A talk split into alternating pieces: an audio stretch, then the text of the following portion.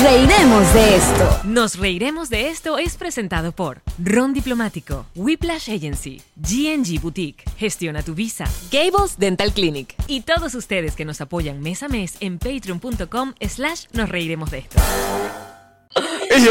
Él es Alex Goncalves. ¿Y tú? Wendy Bermejo. Sí.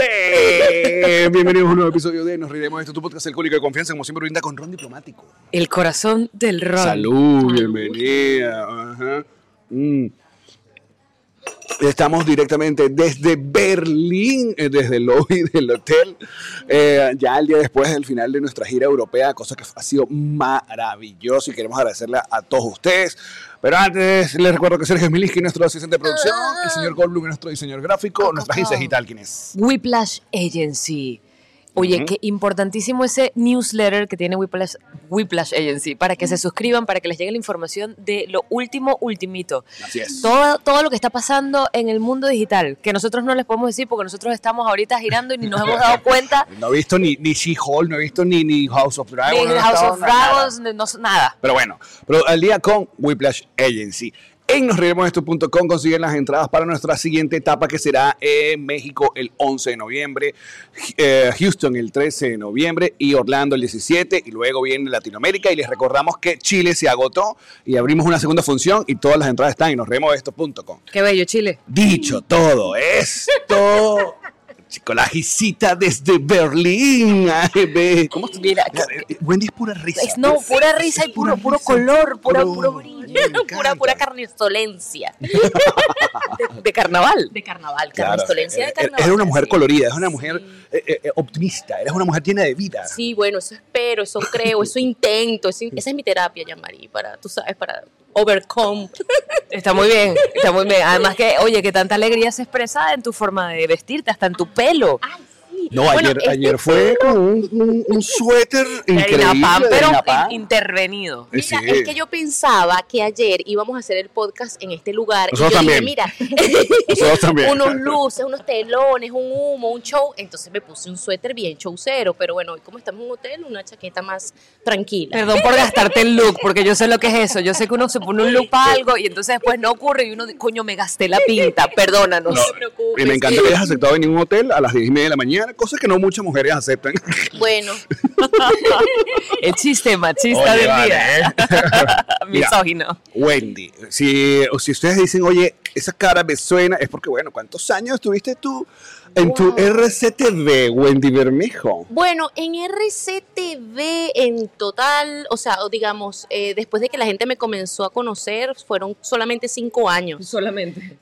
Pero, coño, lo que pasa es que eh, estuviste en uno de los programas más vistos Exacto. que es Ají Picante. Exacto, en Ají Picante. Nosotros nos tuvimos cinco años en 70 Pero tuvimos un, bueno, Tuvimos un buen, tuvimos claro, un buen ride, un pero buen recall, lo que llaman el recall. En el recall. el Claro, recordamiento. El recordamiento. Exactamente. Sí, porque en Ají Picante también, en mi caso, también fueron solamente dos años. Mm. Pero después yo hice Radio Rochela, un programa de deportes extremos, eh, y bueno, todas las cosas que ocurren, que apriete y gana, que dos de oro, y todo eso en RCTV en cinco años. Todo eso fue el total. pues. Ahora, pero tú estabas como que muy chambita cuando arrancó Ají Picante. ¿Qué edad sí, tenía? tenía 20. No, marica, 20 años y que te leen Ají Picante es como... Tenía 20 y no, y tenía 20, pero yo pensaba que ya yo era la adulta, porque ya yo me había graduado de la universidad. A los 20. A los ¿De qué te graduaste? 20, De estudios internacionales. Ah, mira vos. Me. Yo Por eso que estás acá en Berlín. ¿ves? Yo te dije, tienes que ser la embajada de Berlín, la embajada venezolana en Berlín. Debería, debería, pero bueno. Sí, estudié eh, política internacional o relaciones internacionales, como se llama realmente, y, pero nunca lo ejercí, nunca, nunca, nunca. Ni siquiera para hacer las entrevistas de picantes. Más o menos sí, porque por mi carrera fue que me asignaron esa parte como política. Y de repente yo, te- yo estaba un poquito más interesada en ese momento, ya no, en noticias, en no sé qué, recién graduadita, pues. Y entonces sí, al principio yo era quien entrevistaba a los políticos, la que iba a la asamblea, porque conocía más de terminología. ¿Verdad Tenías que- 20 años. No, pero verdad que yo me acuerdo que tú eras como que la, que la para Sí. aquel- es que aquella Venezuela, ibas a la asamblea a entrevistar a los Sí, políticos. Yo iba a la asamblea y entrevistaba a los del gobierno Y a los de la oposición, claro. por igual. Y no había problema. Ahora mira, como nos siquiera encanta- me acuerdo de eso ya. Yo, Fíjate, se, yo se sí, me borró. yo sí, y aquí vamos con la cultura pop venezolana. Venga. Venga. Muy bien. No existía un programa como Ají Picante en la televisión venezolana. Eh, creo que es un, es un concepto que mucho consume, sobre todo Argentina. O sea, eso de, de reporteros en calle, boludeando, jodiendo gente, yendo con políticos, con estrellas. Esa vaina creo que no, no había pasado en Venezuela. Luego se arma este proyecto y, fun fact, la host principal de Ají Picante era Verusca Ramírez. Así es, así es. Verusca Ramírez que duró tres programas porque como que no, no, no, gust- no gustó el, el estilo. o Así sea, era, ella era como la host principal y ustedes eran los ajicitos que iban para la calle. Exactamente, porque yo voy a contar aquí algo nunca antes Esto lo- contado. vamos bien, vamos vaso, bien, tú, tú, tú, tú. Me encanta. Nunca antes contado. No, mira, esto, eh, la gerente general del proyecto sí tenía muy claro que ella quería a estos muchachos haciendo locuras en la calle, irreverencias, reportando de una manera diferente. Ella lo tenía muy claro en su idea. Pero el canal no lo tenía muy claro. El canal decía, ¿dónde está la Miss que presenta esto? ¿Dónde está el animal? Sí, Pero el ¿cómo micrófono es? ahí y nosotros compartimos este. Ah, ok. Mejor. sí. Ok, gracias, Para gracias. ti, para ti todos los micrófonos. Gracias, Los gracias. micrófonos son tuyos, literalmente. No, este, el- en el canal, y eso se nos los dijo desde el día uno, este, no, pero ¿dónde está la Miss que tiene que estar eh, como que en La el, figura. eh, sí, la figura principal, dónde está quién es, o el chico, ¿no? Porque también podía ser un hombre. Y bueno, eh, las presidencias, la gente de arriba batalló y batalló para introducir una figura de ancla central que fuera como así, tú sabes, y los loquitos son los que van a la calle. Y al final eso se peleaba. Un día ella no fue al, a grabar porque tenía un desfile en Colombia y la gerente general dijo, no te preocupes, vamos a salir al aire solo con los muchachos, que ellos, ha- que ellos hagan lo que hacía La ella. glosa. Sol- sí, las glosas, las tap- solamente por este programa. Y ese programa fue un hit. O sea, tuvo unos números así que... Ese, ese es el miedo de faltar. Y entonces... porque Por eso que yo no permito suplente en esta vaina, porque no jodan, nos reiremos para arriba. Yo, no, señor, no, señor. Y que no, Daniela, ella como no, no vienes. No, no, señor. No, ningún Andrés Cooking, no, señor. No, pero es increíble cómo esos números hablaban, ¿no? Porque estábamos en la calle y los números así, llegaba ella al estudio, los números así, estábamos por la calle así. A ver, con todo respeto, yo recuerdo ver esos, esos primeros episodios y creo que no ha, no ha aportado, o lo que luego se convirtió, porque también es un programa que cuando comienza estaba como que buscando como su estilo, su forma, exacto, ¿no? sí. Y ella para el tiempo era la supermodelo, Veruca, Sí, sí, era la supermodelo recién salida de lo mis que haya salido, no sé. Ujú. todo. Entonces, claro, como que rompía lo irreverente con lo formal, entonces era Correcto. una chicha ahí. Yo creo que ella hizo un muy buen casting, porque ella hizo un casting, yo vi, nosotros todos vimos su casting, porque como te digo, eso de la figura central lo escogieron después.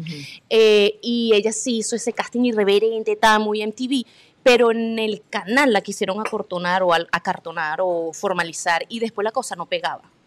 Y no la dejaban ser como ella quería ser, como más o menos éramos nosotros, no la dejaron. Y por eso no, no cuajó y se fue. Que la DJ. O la fueron.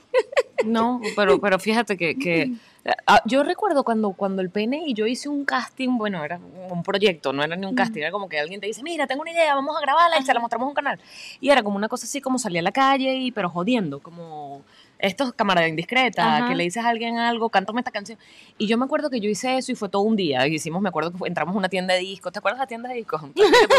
yo sí me acuerdo de la tienda. de CDs. Entramos a una tienda de discos y yo decía que la gente me cantara, no sé qué. Al final de la tarde, tú no sabes cómo yo decía que eso, de bueno, de hecho, yo dije, oh, si, si esto se llega a dar, Que no sé. Alex, yo estaba tan cansada, o sea, era como que era tan en contra de lo que yo quería estar haciendo, o sea, eh, eh, tratar con la gente en la calle, porque puedes tener gente muy chévere, pero puedes tener gente muy obstinada, porque bueno, te la estás metiendo en la vida, esa gente está en su cosa. Ojo, que, que en la primera etapa de Chatente nos tocó Ay, más o menos no. esa tapita. Y yo decía, esto es el karma, el campo. Porque como no lo superé antes, me vino otra vez la misma experiencia y fíjate que me entregué. Yo me entregué hasta y solita la situación se resolvió. Pero sí, era a mí, o sea, te desgastaba energéticamente. Correcto, es bien desgastante eh, la energía de la gente, eh, la gente en sí, Tu mucha trabajo gente a la depende vez. de, la- de los demás. Sí, y de la calle, porque Exacto. incluso solamente salir a la calle, así no vayas a grabar, no vayas a trabajar, está comprobado, la calle cansa. Espérate, una luz, un humo, ya va, ¿quién es este? ¿Quién me está viendo? Estamos hablando también de Caracas, yo iba para el centro, para la que pasó asamblea. un camión, que pasó una vaina. que- Ay, ya va. ¿cómo Se arranca el celular. ¿Y qué, qué pasó con la pauta? Me se, se llevaron la cámara. No, yo grababa principalmente en el centro, en la asamblea. No, ya va, que una prote- espe- Esto que es un malandro, coño, ya va, eh, la luz, aquí no hay luz. Eh, eso cansa, muy, muy, muy Ojo, agotador. Y que no era que este pedito de un iPhone, unos micrófonos, ustedes tenían era la cámara de RCTV, la camarota. No, y espérate, no y les he dicho otra cosa. Después esto fue como agarrando su forma y querían que cada vez esto tuviera más nuestro lenguaje. Y ya llegó un punto en que nosotros, gra- o sea, éramos reporteros, pero nosotros también pietábamos el material. Entonces, te- que para, nosotros nunca pudimos hacer eso. nosotros pietábamos nuestro material para que se entendiera cuál era el chiste que nosotros queríamos. Pero que yo creo que fue- Explica qué es pe- pieta. A ver, muchachos, uno sale y graba un montón de contenido y luego uno decide, bueno, voy a usar esto. o- en aquella época, si usabas, usas editora, el editor tú le marcas y le dices, Exacto. quiero usar este minuto, este minuto, no te pares este minuto, este minuto. ¿Qué pasó con Chotén TV? Que en Chotén TV nosotros era este día de reportero de calle, que sí salíamos y teníamos cierta idea, grabábamos cosas, muchas veces grabábamos cosas que quedaban bellas, pero luego iba un editor que capaz no tenía que tenía otra visión. tenía otra visión o no entendía el programa. Muchas veces pasó eso al comienzo de Chatén TV. No entendían el programa, no entendían el humor tarado que tenemos nosotros. Es que era el comienzo, no se había hecho antes, entonces era como que tú le decías, mira, estamos en la calle y entrevistamos acerca de esto, y pues yo me acuerdo cuál era el que le preguntamos a la gente que si Chatén era Poppy, que ¿te acuerdas? Era una cosa tan, tan jalada. No, yo me recuerdo que ese primer, ese primer reportaje tuyo fue preguntándole a la gente, supuestamente, qué sentía del regreso de Chatén. Pero Yamari preguntaba era por Poppy. Claro, en edición quitaban el nombre, entonces obviamente era como si estuvieran opinando de Chatén, pero hablando de Poppy. Entonces, no, que es un gran payaso. Qué bueno era eso. Pero entonces, si eso no lo editas bien, Exacto. se siente lento, se siente- pierde el... No, marica, aparte que sabes, y, y, para terminar nuestro, y esto lo hemos hablado, ¿qué pasaba? Que nosotros no veíamos el resultado hasta sentarnos al lado del escritorio de Chatén, Ah, ponerlo al aire, y muchas veces tú decías, pero esto es una mierda, no tenían... Aprendí con Chatén, aprendimos lo que llaman el timing. Ajá. Timing. Entonces, claro, empezamos a, a ser más responsables del, de, ¿cómo se llama? El- Del resultado, porque si no iba a ser una mierda, se perdió un montón de cosas. Sí. Ajá, ají picante. Los OGs son, ¿quién? ¿O la barrieta? En mi temporada, o sea, en mi, en mi época, que fuimos los primeros, los iniciales, estaba Arturo de los Ríos. Andrés Escarioni, José Mit Bermúdez, Michelle Sapene, Andreina Álvarez, Marisol Rodríguez y yo. Ese muchacho, Andrés eh, Escarioni, estuvo también poquito tiempo y en reemplazo de él entró eh, Luis Olavarrieta. Andrés fue el que, el que quedó eh, de segundo lugar en, en Benevisión Busca Animador. Ah, bueno. Y luego él estuvo en, en Sálvese quien pueda. Correcto, en, una- en un programa que en su principio no es secreto para nadie, era exactamente igual a Ají Picante y él era, y eh, o sea, ay, ya no está en Ají Picante, vente para acá. y era Claro, era la, copia, fue la competencia que hizo Benevisión. Sí, sí, sí. Ahora, yo recuerdo que Ají Picante fue un suceso. O sea, fue un mega palazo. O sea, ustedes le empezaron a ganar a programas que nunca le había ganado a RCTV y luego empezó la etapa bonita de matar tigres. sí, hermoso, a bellísimo. todos lados y, y se presentaban y hacían platica. Y, Uh, ay, qué bellos Era- momentos. Eras millonaria, amiga. Bueno, no era millonaria. pero se vivía bien. pero yo confieso, yo vengo de familia bastante humilde, no no faltaba nada, pero era humilde, pero entonces yo empecé con a brindar lujos en la casa, vamos a comprar nueva cocina, nueva lavadora, nueva nevera, compré mi primer carro, fui por primera vez a Disney. Buena, mírala cómo me completa la casa. Porque aparte, los eran que si en una discoteca contrataba dos ají picantes, se paraban en la barra y eso era chavo y listo. Ya Y fue. aquí estábamos, Como los amigos. Bueno, una cosa loca. Nosotros no entendíamos cómo la gente iba a una discoteca porque nosotros estábamos ahí y íbamos a animar un poco la cosa. Y yo recuerdo que en esa época, Alex, eh, en un lugar, ¿cómo se llamaba este lugar? Un lugar de Barquisimeto, que solamente de Cervando y Florentino habían metido 10 mil personas. Ok. Era Cervando y Florentino, ellos cantaban, tenían un show y nosotros volvimos a meter 10 mil personas para hacer una fiesta ahí. Y yo, ahí ese día yo dije, yo me cagué. Yo dije, coño, Tengo poder. ¿quién soy? De hecho, tú ves, bueno, por ahí algún pedacito de ese día yo estaba. Yo decía, pero ¿por qué aquí hay 10 mil personas? ¿No quieres decir grosería? estás en el podcast, no estás en el podcast indicado. Pero quiero tirar de cuchi. yo soy bien grosera. Tú di, tú di tu vaina. Bueno, estaba cagada porque yo dije, ¿cómo aquí? O sea, ese día yo me acuerdo tener una revelación porque aquí hay 10 mil personas viéndonos rumbear, porque nosotros no cantábamos, no, no era una obra de teatro, no Era- un stand-up comedy, veníamos a decir, ¡eh! ¿Dónde están las mujeres? ¿Dónde están los hombres? Uh, uh, uh, uh, uh". ¿Tú- ¿De dónde, ¿De dónde eres tú? De Caracas. De Caracas.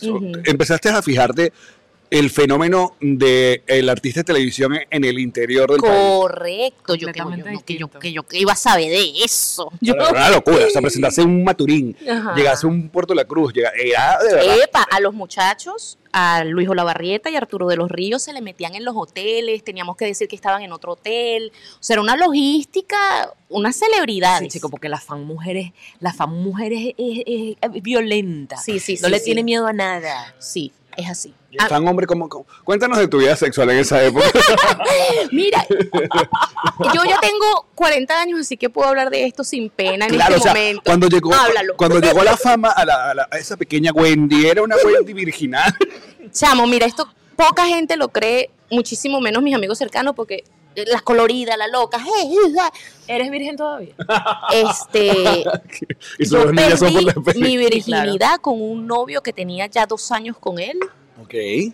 O sea, estuviste dos años. que ya yo me ¿eh? había graduado de la universidad, así que aquí confieso, esto tampoco nunca antes lo había dicho ni en mi canal de YouTube, a los 21 años. Chama. Yo no sé. de verdad, a uno, uno le hace como una, un ruido tan grande, pero, pero es, un- es muy estúpido, porque fíjate, tú me dices, yo perdí mi virginidad a los 16, y uno dice, coño, pero eras una niña. Ajá. Tú me dices, yo perdí la virginidad a los 18, coño, ya eras una vieja. Entonces, ¿a qué se pierde? ¿A qué edad se supone No, yo ya estaba primera- graduada de la universidad. Cuando llega el amor, Marí. Entonces, a lo que voy es que en mi época de picante yo estaba muy formal en esa relación. En esa relación de mi primer amor, de mi primer. entonces O sea, que estaba- no disfrutaste la putería. Coño, no. Ese es el punto que quería llegar. Coño, no. qué rabia y qué cantidad de buenas propuestas que me Ah, Ale perdí. siempre dice que menos mal que su etapa ya de 12 corazones que la vivió bien vivida, porque eso le permite estar estable y estar tranquilo ahora de grande, pero que de chiquito, bueno, Claro, Pero tú ¿sabes qué es lo bueno? Que el recall, el recall, la gente se acuerda. Y cuando ya yo fui soltera, entonces ahí aproveché. Ah, muy Después. bien. una putería postdatada. Después, después, porque en el momento, en el momento yo estaba seria. Yo era la que terminaba el show y para mi hotel, hablar con mi novia, ay, buenas noches, no sé qué tal. O sea, a dormir. Ay, y todos, bueno, ellos iban a rumbear, hacer lo que sea, con quienes sea, con cuantas sean, con cuantos sean, con y yo, ay, yo me voy a dormir. ¿Y siempre, Ahora- siempre te viste haciendo eso? O, yo, o sea, o tú estabas haciendo eso y tú decías, mi propósito final va a ser, qué sé yo, actuar. Mira, eh, antes de Ají Picante, mi propósito realmente era ser actriz, pero yo siempre tuve como conatos de estudiar eh, comunicación social y estudié fue locución en la Universidad Central de Venezuela. Entonces ahí yo empecé primero realmente a hacer radio, pero en una emisora de La Guaira y tal, y yo, oye, esto me gusta, esto me gusta, la comunicación, presentar y tal, si no es por el lado de actriz, entonces por el lado de, de, comuni- de comunicación, de, animación. locución, de animación. Y con Ají Picante, estando ahí, yo dije, no, yo lo que quiero, ahí cambió como, tenía como una meta, así, yo voy a tener mi talk show, voy a invitar a la gente, vamos a hablar de esto, de aquello, de lo otro. Tú pudiste haber sido una Ellen, por ejemplo. Po- podría o puedo O todavía, sea, estamos todavía, vivos. puedes, pero, en aquella etapa, si no hubiera sido un cierre de CTV, bla, bla, bla, ¿no? Tantas Sí, cosas. sí, sí, tantas cosas. Pero sí, en- a partir de ahí fue que dije, oye, yo quiero un talk show y voy aquí a hacer mi cosa, mi estilo. Por eso yo también, por ejemplo, amaba y amo todavía a Chatén, me gustaron todos sus formatos, el formato de ustedes, el formato anterior, todos los anteriores, el que sigue, el que viene y el que vendrá. Y sí, eso es. Así es, así estamos en esa... Mira, pero a Gil le pasó que se volvieron indeseables. Ah, o sí, sea, sí, sí, eh, eh, Disculpa. Eh, me refiero a que Venevisión básicamente les montó, o sea, los, los vetaba, los, eh, había, eh, habían operativos para que ustedes no entraran a los Miss Venezuela y ustedes, sin embargo, lo lograban y se coleaban. Este, luego los a- a- artistas que los vetaron y no querían ver el micrófono agipicante, no querían hacer declaraciones, querían, o sea, fue un, un momento y luego se convirtieron en el chisme ustedes. O sea, sí, sí, sí. Qué Empezaron a comer. locura. No, que si algunas cosas que pasaban, algunos, algunos acontecimientos, una vaina.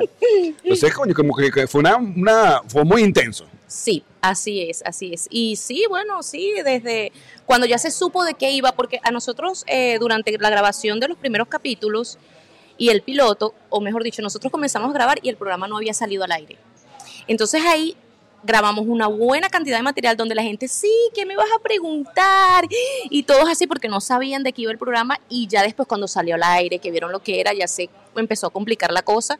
Es que tú sabes que, eso creo que me lo dijiste, fuiste tú, seguramente, que los programas eh, de, de- de- de- de prensa rosa, que todas estas cosas que existen en otros países donde incomodan a la persona con preguntas muy privadas, primero que la persona sabe y le pagan.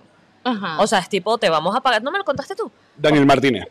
¿No lo contó Daniel Martínez? Sí, porque que- bueno, hay- Como que te pagan. O sea, Sí, como sí, que sí, si tú vas a ir a, a echar tu vida, a- tu miseria. vas a agarrar a Alex y le vas a hacer preguntas incómodas, Alex está advertido, no es que le vas a decir cuáles preguntas, pero Alex está advertido y tú le estás pagando por esa colaboración porque al final te está dando audiencia. Exacto. Al final te está dando mucha audiencia cuando tú lo incomodas y lo haces contestarte, porque simplemente tú compararte e irte tienes. o sea, dicen que lo hacen mucho en México, lo hacen En mucho Argentina. en Argentina, se prestan la vaina. entonces, España. En cambio, Y Venezuela veces- como que era como, yo siento que era como tan... tan guerrilla. No, era como tan pequeño el círculo de Star System, bla, que no sé, como que Pero es que no mucha gente nadie- quería jugar. Nadie se pone para que le den. Ahora, si tú me dices, mira, te van a dar, pero te vamos a pagar tanto. Ah, bueno. Y entonces tú, bueno, tú te juegas la, la barajita, de- ah, porque a lo mejor te interesa contar algo. A lo mejor te interesa decir algo y te lo, te lo van a preguntar y aprovechalo. Por, pero que te agarren por la calle o te agarren a un sitio y tú no quieres hablar, pues no hablo. Sí, sí, es así. Pero ustedes se volvieron un rato, eh, luego no se fueron tanto a, a- justamente lo del chisme, sino más rumba y Sí, eventos. El programa, la gerente general tenía como que un concepto, una idea, ella lo planteó, pero nosotros, por nuestras personalidades y por lo que quería preguntar cada quien, eso fue agarrando como una forma, sola. O sea, nadie le dijo, sí habían unos personajes, o sea, Arturo, tú eres eh, galancito y tal, Claro. pero a él nadie se lo dijo. Él lo fue dando. O sea, la yo me idea de siento que darle besitos a la... Ajá, y él dice que no, pero yo sé, Arturo, te conozco. Ajá. Mucha abrazadera de árbol, mucha abrazadera de árbol. Díceselo, mucha buena, meditación mucha matutina. meditación. Díceselo. No, él era así. Él era un carajo coqueto que le gustaba esta actriz y la otra actriz y la otra actriz. Y entonces él en esos primeros eh, pruebas o pilotos o cosas, eso era lo que hacía, mira, pero tú, pero yo, porque él era así. No, ya, ya, bueno. Arturo, eh, Luis, tú también eres así. Tú Ah. también. Ajá. eres un ácido, eres así. Entonces eso fue dándole la forma, ah, bueno, esto es más así, esto es más asado. Y eh, después los números de rating, bueno, cuando está en la rumba como que le va mejor, entonces vamos a hacer un poco más de rumba y también porque se dejó de hacer el tema político por las razones que ya sabemos. Claro. Y de hecho, ¿Cuáles? Ahí ves, muy bien. Se terminó la gira de Europa, pero todavía está No compren las entradas. compren sus entradas. mucho más esto en el show. La peor publicidad que podemos hacer. ¿no? ay Dios mío. Deberíamos Sí. invitar a Wendy para que se, porque esto lo he hecho para que se ríe como se ríe. Coño, sí. Buen- Mira, buen esto yo público, creo que ¿eh? es el micrófono para que se escuche la, Esto es algo genético, es algo genético. Tú- yo tengo una tía que se ríe, creo que más que yo. Y yo- Pero, marica, qué, qué maravilla. Qué maravilla la o es gente. de mi mamá, yo no sé. Qué maravilla la gente todos. risueña, la, la, la- Pero, ey, la- y risueña y que sale la risa, porque hay gente que sonríe pero no ríe. ¿Te has dado cuenta? Yo soy uno de los que la mayoría del tiempo, si veo un show o algo, me estoy riendo hacia adentro. Ajá. Solamente cuando yo, pum, suelto mi clásica carcajada de moped, como dice Manuel Silva, que es el... Mira, a mí a veces, pues en obras de teatro y en shows y cosas, yo como que me río también para adentro porque no quiero como interrumpir, pero también a veces me dejo ir. ¡Ah! Pero Pero es que si es un Sí, show para reírse, lo más rico que uno quiere es la risa. el claro, y el que está ahí en el escenario quiere escuchar la risa, quiere Claro. sentir ese feedback, sentir que Mira, lo está haciendo bien. Commercial break. Momento de hablarles de ron diplomático. El corazón del ron. Y el mejor ron que puede tener el mundo entero. Papi, de exportación, chichi. Tú estás en cualquier lugar del mundo y tú ves ron diplomático. No solamente sabes que te vas a tomar tú tu ron de siempre que conoces y que amas, sino que le puedes invitar a la persona de ese país un ron y va a ser, "Ah, Y vas a verte a Venezuela. Tú dices, ¿qué hacer a que sea Venezuela? Toma aquí. este es tu país. Diplomático. Y si vives acá en los Estados Unidos, la manera más sencilla de tener tu botella de cualquiera de las presentaciones de ron diplomático es a través de Drizzly.com te llega a la puerta de tu casa, de tu oficina y es perfecto porque cuando bebes no manejas. ron diplomático. El corazón del ron. Queremos hablarles de G&G. GNG Boutique es para ti. ¿Por qué? Bueno, porque esa gente personaliza lo que sea para que tú lleves por la vida. Cualquier cosa. Como- Esta es otra que tienes tú, llama intensa con letras de peluche que se ve súper cool. le tienes una envidia horrible porque no te has mandado No a hacer tengo ese ninguna. electorama. ¿Por qué? Porque no quieres, no quieres, tú no quieres más, tú no quieres vivir. Pero personalizas tus covers, personalizas las chaquetas. No, esta gente empezó. Empezaron con chaquetas y zapatos y tal. Ahora ya van por lo que te dé la gana, chichi. O sea, ropa de playa, el sombrero, la cosa para guardar las maletas, la maleta, todo lo que te pase por la cabeza te lo personalizan. Y tenemos una nueva locación acá en Miami que tienen que visitar. ¿Dónde consigo toda la información? En su cuenta en Instagram, que es arroba GNG Boutique. Epa, epa, epa. Y en esa locación van a hacer fiestas y tal infantiles. ¿Sabes? Los niños ahora que hay, vamos para la peluquería a la fiesta infantil. Ajá. Vamos a personalizar las chaqueticas Y personaliza a tu niño una vez también. que no se te pierda. GNG Boutique. es para ti. Momento de hablarles de Gestiona tu Visa. ¿Qué hace, ¿Qué hace esa gente? Gestiona tu Visa. Básicamente acá en los Estados Unidos te prepara, te da todos los datos necesarios y siempre recordándote que, ojo, no son abogados ni son triquiñuelas. Es una gente que se ha preparado para llevarte por el camino del bien y que usted termine con su visa americana de una buena vez. Si va de parte, nos reiremos de esto, usted tiene una primera consulta completamente gratis, así que aprovechelo. ¿Dónde? Pues en la cuenta de Instagram, arroba gestiona tu visa. Busquen ahí, tienen hasta el número de WhatsApp personalizado y son gente de confianza, gente que queremos mucho.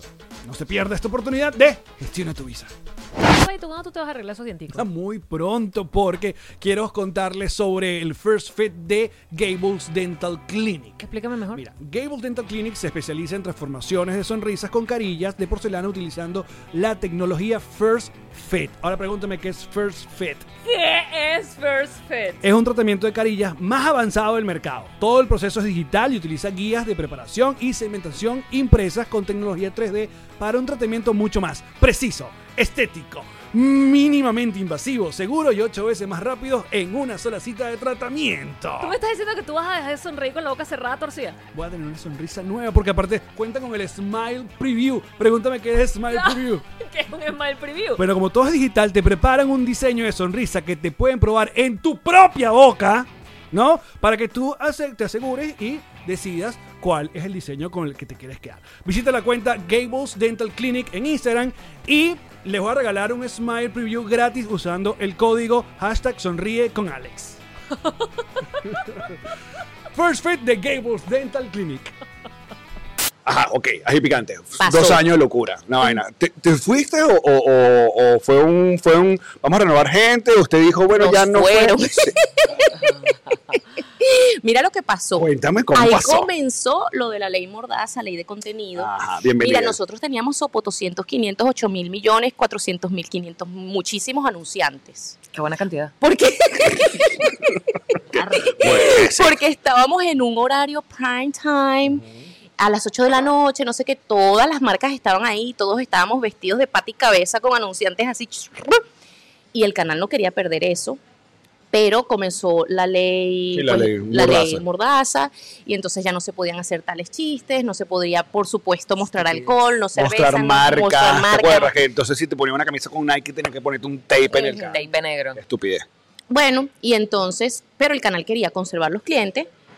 Eh, y entonces dijeron, bueno, vamos a suavizar el tono para que entremos dentro de la ley. Pero para suavizar el tono, al parecer ellos decidieron que no podía ser con nosotros porque nosotros ya teníamos ese estilo muy marcado. Entonces Ah. dijeron, vamos a usar estos muchachos en otros proyectos y metemos a unos que sean más suavecitos con esta nueva idea suavecita. Esa idea fracasó. Nadie quiere suavecito, Miguel. Nadie quiere suavecito. O no todo el tiempo. Todo el tiempo. No, no, no. Entonces sí. Ay, coño. Ay, mis audífonos. Ay, no, pásame los. Listo.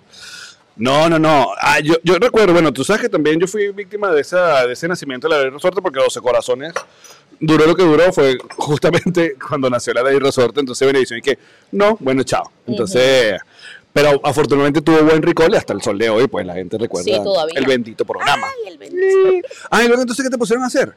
Mira, en ese Porque me momento, contaste que te fuiste a la Rochela. primero fui como a un programa de deportes extremos que se llamaba Sin Límite, que era de una productora independiente, pero de la mano con ¿Y RCTV. Wendy era extrema? ¿O, o fue una vaina que tú... Para nada. No, ahí era, éramos dos eh, presentadoras, entonces la otra chica súper deportista, campeona de kitesurf, tal, y entonces ellas hacían las preguntas deportivas, Pertinentes. pertinentes, y yo les mamaba gallo. Y yo, pero ven acá, pero eso no duele, pero eso no pica, pero porque tú comes puro atún, pero entonces era No una hay un mezcla. ventilador. y ella era y ella era más Dormir en el metida- carro. algo así. Ella era como más metida en el asunto deportivo extremo y yo era como la que estaba aprendiendo de eso, viéndole el la- el lado chistoso a eso. Hiciste cosas que nunca has hecho. Lanzaste, lanzaste Todo, en Benji. lancé en Benji, en paracaídas, eh, kayak, kitesurf, cosas que yo nunca ¿Podías había decir hecho. que no? O sea, podías lanzarte la de, mira, se van a lanzar en paracaídas. No quiero. Supuestamente al principio no podía decir que no, pero la cosa fue después mutando porque en verdad yo era esa la que, mira, yo no, yo- que- espérate. Claro, le diste la vuelta. Pero al final yo hice todo, ¿no? O sea, al final yo Porque es decía tú que, dices no. Benji y es y que yo me lanzaba en paracaídas y lo haría muchas veces más, pero Benji yo no quiero hacerlo. Ay, Uy, yo Benji. tampoco lo haría. No quiero Creo que, creo que a mí me da mucho miedo el latigazo del, del Benji. Mira, este, Sí, el, el cuando te. y- Epa, y, y hay, hay, hay videos y cosas de gente que le va muy mal. No que se terminan por caer, que también, sino que la, te, te dañan la columna. Como, Sí, como, sí, sí. como eh, aterrizaje de eh, Ryanair. Exactamente, tan duro como aterrizaje de que no te contamos, no lo contamos ayer. Eh, hemos tenido varios vuelos, obviamente, en los últimos días. El más reciente en Ryanair. Ryanair es una de estas low cost, ¿no? Sí, de las aerolíneas baratas. De las aerolíneas que, te- que vas todo el vuelo así sentado así porque ni se recuesta esa mierda. No, y el, coch- el colchoncito donde vas sentado es como una esterilla. Bueno, el vuelo divino, vamos todos bellos y el cielo perfecto y va aterrizando. Y de repente ese señor, ¿cómo hizo? Se, se tiró. Se tiró. Se tiró, o Se tiró sea- que yo sentí que se iba a romper ese avión. Además, cero, el, el cielo despejado y el avión va suavecito, que tú dices, oye, esto, ni te, tú dices, este, este aterrizaje va a estar súper normal. Y estamos todos así, de pronto. Yo lo que sentí fue un coñazo en el coxis, que me quedé como mierda, me lo partieron, ¿qué pasó aquí? Y todo el mundo mirándose las caras para solo después averiguar que es súper, eh, de hecho eh, se llama el aterrizaje de Ryanair, Eh, ellos aterrizan así. Coño. Es, eso, Es muy loco. Es su trademark. trademark. Entonces estuvimos metidos en internet para ver cuál era la razón de por qué entrenan a sus pilotos para. A ver, que todos los pilotos se suponen que pueden hacer esto, que es un hard landing. El hard landing que llaman. Entonces, todos los pilotos se suponen que lo pueden hacer, pero más bien es suavecito, que te enseñan. Pero como Ryanair es de low cost, es barata y, y no tiene tantos aviones y quiere cumplir con sus horarios, esto es lo que leí en los foros y en los grupos. Entonces, ellos se lanzan la de caer así para no tener que hacer el aterrizaje que te lleva por la pista y te da la ahí vuelta. se mete ahí mismo. Exacto, sino que para y, y no se mete en ningún lado porque no tienen puerta, sino básicamente se para y se queda allí para que te venga el autobús a Eh, recoger. disculpa que nos estemos quejando, pero es que esa es la otra, Ryanair. Y, y estas low cost y si en los aeropuertos como que las dejan en- nos dejan en el en la sótano. mitad, en la mitad de algo. Dale pues. Una escalera, una señora con las maletas. la. Wow. Pero le puedes pedir tu- esta noche a tu esposo, que a tu alemán, que te haga el, el landing. Le voy a decir. Chiste sexual. No. Chiste sexual. Más adelante en el bonus, Wendy nos cuenta todo sobre su alemán. Así es. Oh, yo no sabía que esto venía.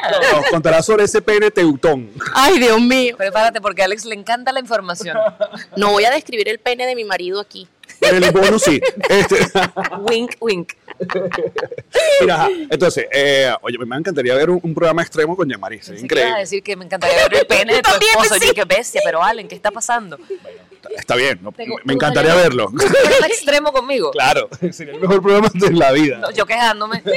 Yo que ya va, ¿y tú me vas a amarrar eso y me vas a soltar? No, No, se acabó el programa. No, no, señor. Yo lo veo de aquí te grabo. Yamari, que esta es la línea más grande de Latinoamérica. Eh, sería un programa- no me voy a lanzar. Chao, gracias. Programa honesto, programa honesto, un programa donde, ay, sí, yo hago todo lo que me piden. No, señor, yo no voy a hacer lo que me piden porque me da miedo. Mira, ¿cómo se llama ese programa? Se llamaba Sin Límite. Sin Límite, sí. full. Sin Límite y cosa curiosa, este programa tenía ratico ya en ese horario matutino de los Era domingos. Eran los domingos a las no sé qué de la mañana, a las seis, una cosa ¿Cuál era el así. que hacía Lilian Tintori? Ese, ahí voy, ahí voy. Tu vaso. este bien. programa era, era así como que a las seis, no sé, y tenía unas presentadoras X y tal. Y después yo le quisieron dar un twist, ah, porque eso es otra. El canal empezó como, vamos a mandar este para acá, este para acá, este para acá, como para Claro. darle apoyo. Porque a- estaban bajo contrato todavía. Ajá, y darle apoyo a programas que estaban como bajitos y así. Eso lo entendí después. Entonces a mí me mandan para acá, para este, y ese programa dio un giro, un vuelco, empezó a gustar, le subieron el horario, y ahí Televen hizo el de Lilian Tintori, que se fue en Televen, que se llamaba, no me acuerdo. Y eran como Y competencias. que se cansa pierde. No me acuerdo.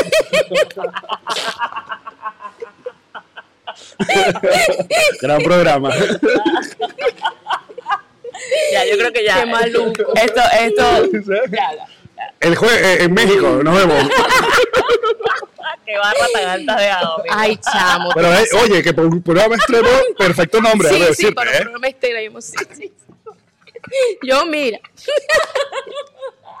Besitos. ¿Y cuántos años hiciste entonces al límite? Sin límite, sin límite. ah, sin bueno, el de, el de Lilian Tintori se llamaba algo parecido, al límite o al extremo, algo así, al extremo y nosotros sin límite. Este, eso fue un año o dos, algo así. Pasa que mucha gente, toda una generación no recuerda que la señora Tintori salió de Robinson. ¿Te Ah, acuerdas? sí. Robinson, claro. No, Misión Robinson. No, de- ay, Misión Robinson luego fue un asunto político. eh, eh, una- Robinson la aventura. La gran aventura. Era, fue como el primer, era Survivor versión venezolana, Veneca. Que, ¿Quién era el, el host? no me acuerdo. Verga, no sé por qué creo que Mesuti. Y me da una guaina horrible. Yo creo que sí era Mesuti. Yo creo que era Mesuti el host sí, sí, sí, sí. Déjame Bueno. googlear porque, porque ahora están pasando. Robinson La Aventura, televisión. Y Lilian creo que fue la ganadora o estuvo a punto de ganar. O sea, Mira, no- Lilian yo creo que ganó. sí, Marico, puede Lilian ser. era, Lilian era Ahí, bueno, ahí fue que. Lilian, exacto. Sí, Sport. sí, sí. Bueno, no sé si lo sigue haciendo. Ujú. Eh, Ah. ajá, ¿Qué es lo que va a buscar? ¿Quién era, quién era el presentador de Robinson, la gran no, aventura? No, Misión no. Creo que era, sí era Mesuti, yo creo que sí. Me suena Y bastante. si no fue en la primera edición, en alguna edición, pero me, me- Misión Robinson. Robinson. Marico, me pone todo en alemán. Su madre. ¿Cómo hago yo para que el teléfono entienda ¿Cómo que te, no te, quiero? te has acostumbrado ya? No. Está todo en alemán. ¿Cómo hago para que el teléfono entienda que no quiero estar en alemán? Pero que hay videos de, mis- de Robinson, la aventura. Miren. Ay, mira, Lilian Mira, ahí de Lilian. Lilian no ha primerita. cambiado nada, para que sepa. Muy bella, sí. De pana que no. No ha cambiado nada. Tiene un pacto. Bueno, pongan ahí en el comentario quién era el host, porque muchachos, estamos Pongan en los comentarios que vamos a leer en cuatro días. la semana que viene cuando regresemos a Miami. Entonces, ¿cuánto tiempo fue el programa Yo creo que yo creo que yo estuve un año y medio o dos, algo así. Sí, porque fueron dos en Ají Picante, dos en Sin Límite y después uno en Radio Rochela. Y después, chao. Qué bu- Ajá, cuént- cuéntame. Radio Rochela. Sí. Claro, esa Radio Rochela que ya sabemos que Sí, bueno, hay que estar claros. Yo entré en una Radio Rochela que ya no era la reitinosa, ya no era la guau. que muchas de las figuras También que la gente la, la identifica ya no estaban. Y también Aunque creo- estaba buscando su nueva forma porque también estábamos en el medio de la ley mordaza, que no se pueden hacer chistes políticos, que raciales, que esto, que lo otro. Y entonces también se estaba tratando de buscar cómo era entonces que se iban a hacer esos chistes ahí. Y bueno, Porque la Rochela era también uno de los blancos más fuertes Sí. que, le, que le tenían en la mira, pues. Porque Sí, la Rochela sí. era siempre fue la que nos decía las verdades con, con jodita. sí, sí, sí, sí. Y, Y entonces pero igual cuando sí, te sí. lo ofrecen te emociona, porque igual yo hubiera- me hubiera mencionado estar, eres parte de la Radio Rochela, marica. claro, espérate un momento. Yo fui con todos mis compañeros, fuimos de invitados en un capítulo, en un día que todos los sketches iban a hacer con nosotros. Uno aquí, uno allá, uno aquí, uno allá, uno aquí, uno allá. Bueno, eso encantó, eso gustó. Bueno, ahora vamos a meter a estos dos, a, estos- a este uno, a este tal, Cuando hablas de, esto, de, de los ahí picantes. de los de. Andreina, antes de Ají Picante, ya había estado previamente en la Rochela. Y ella estuvo por un buen tiempo compartiendo Rochela y Ají Picante. Y bueno, gustó, resultó. Y después dijeron, vamos a, a dejar esta carajita también porque está graciosa, está simpática, es ocurrente, broma, se ríe de todo, imita un acento.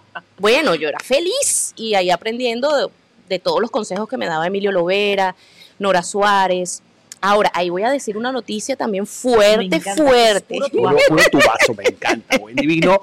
Rompí, mira, rompiendo el celofán. Mira, estos escritores, productores y gente de Rochela estaban muy encantados conmigo y me empezaron a dar mucho protagonismo. Claro, como te, que, te tomaban en cuenta para los sketches. sí, y me pusieron como que un sketch principal con, con las figuras realmente principales de Radio Rochela. Pero ahí ya había unas figuras femeninas principales. Y hubo como que un conflicto de intereses Claro, e- egos, vainas, Sí, puestos, y yo lo digo esta todo nueva. raspado. El jefe de todos los jefes de ahí dijo, mira, me lo dijo mi cara. Me dijo, mira, tú estás muy buena en lo que haces, pero nosotros necesitamos que fulanita y sultanita sigan siendo las principales. Y yo le digo, es mi culpa que yo lo haga bien y el escritor me quiere escribir a mí. Es mi culpa. No es tu Dime, culpa. No es mi culpa. Bueno, es Escríbele tu a ella, culpa en sí, escríbele- es tu culpa. y me dijo, mira, vamos a ver buena. cómo hacemos, porque ya ella, fulanita, gana millones y millones, y entonces ella es la cara, es como si fuera una novela, y es la protagonista, y yo, bueno, está bien, mándenme para otro proyecto, pero no me digan que yo me tengo que conformar con migajas. O sea, tú tienes que bajar Algo tu así. nivel de, de, de, de No, o sea, me- me- tú no puedes opacar a esta no, o sea, yo tenía como que un montón de sketch fijos, que eran fijos ya, que era uno con Juan Carlos Barry, uno con con Nora Suárez, así fijo, y me dijeron, y el otro lunes no los tenía, y yo, ¿qué pasó y tal? Y los escritores, ay, no sé, ay, no podemos, ay, no sabemos. Entonces me mandaron a hablar con más arriba para que me explicaran. Y ahí fue donde me dijeron, mira, es que no puedes estar tanto. Porque ta-". Y yo, pero los números están mal. No. ¿Lo estoy haciendo mal? No. ¿Y cuál es el problema? Que fulanita tiene que ser más principal. Yo sé que estás muerta para que nos diga el nombre, ¿verdad? No, estoy pensando que, que Cruel. chimbo, Chimbo. o sea, que, que, que yo pienso que todo el mundo tiene su, su, su poquito de agua en el océano, pues, o sea, le- tú, tú brillando tú no le quitas brillo a otros. Fue horrible. O sea, no tienes por qué quitarle el brillo Mira, a yo no entendía. Yo decía, pero ¿por qué? Porque no todos pensamos igual. O sea, a ver, eh, mucha gente, eh, eso, hay gente que le ha costado lo que le ha costado llegar a, a cierto lugar y lo defiende, creo que de maneras inadecuadas, En porque. el caso de ellas, ni siquiera ellas eran las que lo estaban defendiendo, se lo estaban defendiendo, pero... Se lo estaban defendiendo. Bueno, pero igual tú no sabes que. Bueno, o no sé había- si ella había puesto una queja, uno no sabe, exacto. Pero más bien vas- le dice, ah, coño, esta chama tiene talento, más bien, coño, juntémonos para hacer algo, algo y hacemos un personaje juntos y sacar provecho Bueno, de tu, talento. hicieron. Eso es lo que Me debería ser. pusieron con las dos tipas, las, las caballas de ahí, y éramos las tres, y le fue bien, y ahí fue donde ellas se picaron más. Yo, yo creo que tengo el nombre de una. Ajá, dígalo. Dígalo tú, yo no lo digo, yo diré sí. Pero- Ok, ok, tengo una, tengo una. ¿Cuál es la segunda? Yo creo que ya solo ella se quejó, pero la- había otra como principal. Ay, ¿cómo se llama? No. Ok, ok, ya entiendo, ya entiendo, ya entiendo, listo. Sí, sí, sí. No, no, no, no digamos más nombre para evitar, bueno, eh, No, bueno, es una realidad. La gente igual sabe quiénes eran las figuras principales de la Rochela. Y además que esta gente, no sé si para bien o para mal, agradezco que me hayan dicho que no es un tema de que lo estás haciendo mal, no es un tema que nos va mal, es un tema de que estas personas tienen que ser. Y más bien ellos buscaron en el mismo canal dónde me ubicaban, dónde me ponían. A mí me ofrecieron este escribir la merienda, y lo escribí por un rato y me fue bien, pero me empezó a dar la sensación la merienda era como un atómico. era como un programa infantil, exacto. Entonces yo le escribía los sketches y tal, pero me empezó a dar esa sensación de que esta, esta gente me quiere enga- engavetar, porque me sacaron de la Rochela, me mandaron para acá, me quieren engavetar. Y ahí ya está, empezaron los problemas económicos, ya se corría el rumor que iban a cerrar el canal. Y ahí sacaron a un montón de talentos joven y no joven que no estaba, que estaban así como a la deriva, como yo. Como que haces dos capítulos aquí y uno allá, pero no está claro. Y ahí me fui yo. Y al poquito tiempo cerraron el Y canal. después bueno, no hiciste como series juveniles. Ya está- estuviste Sí, después este, actué en ¿Qué clase de amor? Que es Ah, una mira. serie de Benevisión. Que eso fue otro, Otro palazo, hit, ¿no? Y tan hit que los repiten todos los años, todos los Me siguen años. pagando, ¿no? Por eso. No, Estoy llena de odio. no me pagan. que además, ¿cómo se llama? Royalty. Los royalties Sí, rerun. De hecho, lo repiten por eso, porque saben que no nos tienen que pagar a ninguno. Que van Nos hicieron ¿verdad? firmar esa broma y esa vaina. esa- Pero uno lo firma, mami, porque Sí. cuando uno está entrando por un canal, uno lo que quiere es trabajo. Tú- yo ni leo, es como, vale, o sea, lo que tú digas. Claro, porque entonces apenas tú te pongas a decir, mira, y los royalties ya te están quitando para poner una otra Sí, huevona que sí, quiere dame la oportunidad. Correcto. Que no Pero bueno, yo no me quejo porque eh, la serie le fue muy bien y me mantiene vigente. Eh, a mí todavía, como lo repiten todos los años, en este momento, hoy día, la están pasando en Venevisión otra vez por, no sé, decimotercera vez creo yo. Entonces como que me mantengo allá viva de alguna manera en pantalla y, y- y me permite tener público en mi YouTube de distintas edades, porque entonces ju- eh, adolescentes de ahorita me conocen es por ese proyecto, pero las señoras de mi edad me conocen por ají picante. Mi edad. Soy una señora, ya Marí. No hagas esto, por Tengo dos muchachas, ¿Cómo se llaman tus muchachas? mis niñas, Eli Alicia y María Victoria. ¿Y qué edad tienen? María Victoria tiene tres años y Eli Alicia tiene un añito. Son alemanas las dos. Alemancísimas. bueno, sí, en su... Sí, son alemanas. ¿Les hablas en español? Les hablo en español. María Victoria, que tiene tres años, habla ya perfecto alemán y perfecto español. Y ella ya con tres años es la típica cliché que uno ve en películas, que yo soy la mamá. Y le digo, hija, dile ahí a la... Dile ahí que yo quiero... Comunícame. Sí, comunícame. Y solamente tiene tres años. Y yo, ella, mamá. Mi vida. Y ella, bueno, ahí me traduce la cosa. Y ella también es muy... Es Quita, muy- pero tres años, ya, le, ella ya te pide el café por ti. ya pide Se su propio helado, Starbucks. porque ella quiere el helado con no sé qué lluvias de ellos, no sé. Hacele la bebé. Pide la cuenta. casi, casi, casi, casi. No, no, Porque, no. ¿Cómo estás tú con el alemán? Yo no sé, como que se me olvidó en el embarazo. Yo llegué aquí con mucho brío, con muchas cosas, iba muy bien. De hecho, yo probé como un nivel básico que hay que tener para poder vivir aquí, lo aprobé, una prueba oficial y tal, y hablaba, y de repente con el embarazo, como también me quedaba mucho en casa, que la barriga, que la cosa, después amamantando, mamá primeriza, eh, no sé qué, el idioma, otra cultura, el frío, y yo creo que lo he perdido, yo tengo que ponerme pilas con eso. Se te Porque te-. Además, mi esposo me habla en inglés. Mi esposo y yo hablamos es en inglés. Entonces, nos conocimos en inglés, nos hablamos en inglés. Entonces, yo nunca practico el alemán solo con mi hija. Yo estoy aprendiendo ahorita alemán otra vez por mi hija. Por- claro, como le pasó a mi ella me hermana. dice, ella me dice y tal. Y yo, ah, ok, ah, así, ah, ya. O sea, ¿ustedes nunca tuvieron sexo en alemán? No. Con decirte que yo, algo tan que básico. tan interesante. No, No, no, no, en Uno inglés. siente, uno, inglés. uno siente que en alemán tiene que echarle como más bola. más como- Yo me imagino que, Claro. que tiene que ser como más, más, más puntual, más puntual. Vamos a lo que vamos, dele, dele, dame, dame, rico, rico, Y duro, duro. danke. Y yo le responderé, bitte schön. A ver, pasearnos por el, el- el vocabulario eh, básico eh, alemán. O sea, gracias es Danke. danke. Eh, de nada, bitte schön. Guten. Morgen. Buenos Guten días. Morgen. Guten Tag. Buenas tardes. Eh, guten Nacht. Buenas noches. Ok, aquí ya agarra el gluten. ya tengo el gluten. ¿Te gustó la comida, Guten? Ah, ja, schön. El baño, importante, el baño. Toilette. Ah, ok, está fácil. Toilette, fácil. Muy bien. Este ¿Y voulez-vous coucher avec moi? es eh, francés. Muy bien.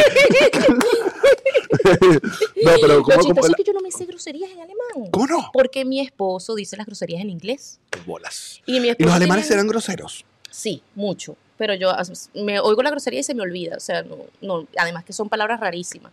Ni una grosería en alemán. Todas en inglés. Mi esposo dice las groserías en inglés. Creo que esa es una de las cosas más llamativas, porque uno lo primero que aprende de un idioma es la grosería. Claro, a mí también me falta calle, a mí también me falta calle, porque metida en mi casa con las muchachitas, que por fin. Increíble que tu trabajo era estar en la calle todo el día y mira. ¿Y si- sientes que la gente en la calle habla como más bajito? Nosotros somos escandalosos. Sí. Lo sentíamos ayer, estuvimos comiendo y Yo me sentíamos... estaba muriendo la vergüenza. No, sí, Yo sí. me estaba sí, muriendo sí, la vergüenza. Era un restaurante lleno de gente y las únicas personas que se escuchaban eran nuestra mesa. Y no los mandaron a callar porque No. la gente hace eso. No, afortunadamente Aquí no. es bien visto que alguien te haga así. "Shh", o "Shh". Ah, bueno, ayer el taxista nos mandó a volumen del video. Está burda de alto. Sí, está burda. De alto. si lo hacen, te mandan a callar sin pena. O sea, como. "Shh", Claro, o, ah, fíjate, pero dentro de ese mismo Te, tiran el arroz. Yo para bajar el vidrio, porque ese taxi hería allá adentro, o sea, era toda la humanidad posible sudada dentro de un taxi. Yo tuve que pedirle permiso para bajar la ventanilla y me hizo la seña de que solo hasta aquí, o sea, poquitito. Y yo dije, oye, si yo voy a bajar el volumen, ¿verdad? A una, a una, a un audio que no te moleste. Negociemos, pues. Yo quiero bajar mi ventanilla a un olfato que no me moleste, porque, Porque oye, aparte, carajo, el mamahuevo llegaba a los semáforos y hacía esto. ¡No! pero te estoy hablando, mana, o sea, Y nosotros, pum. No, no, no. El hard landing.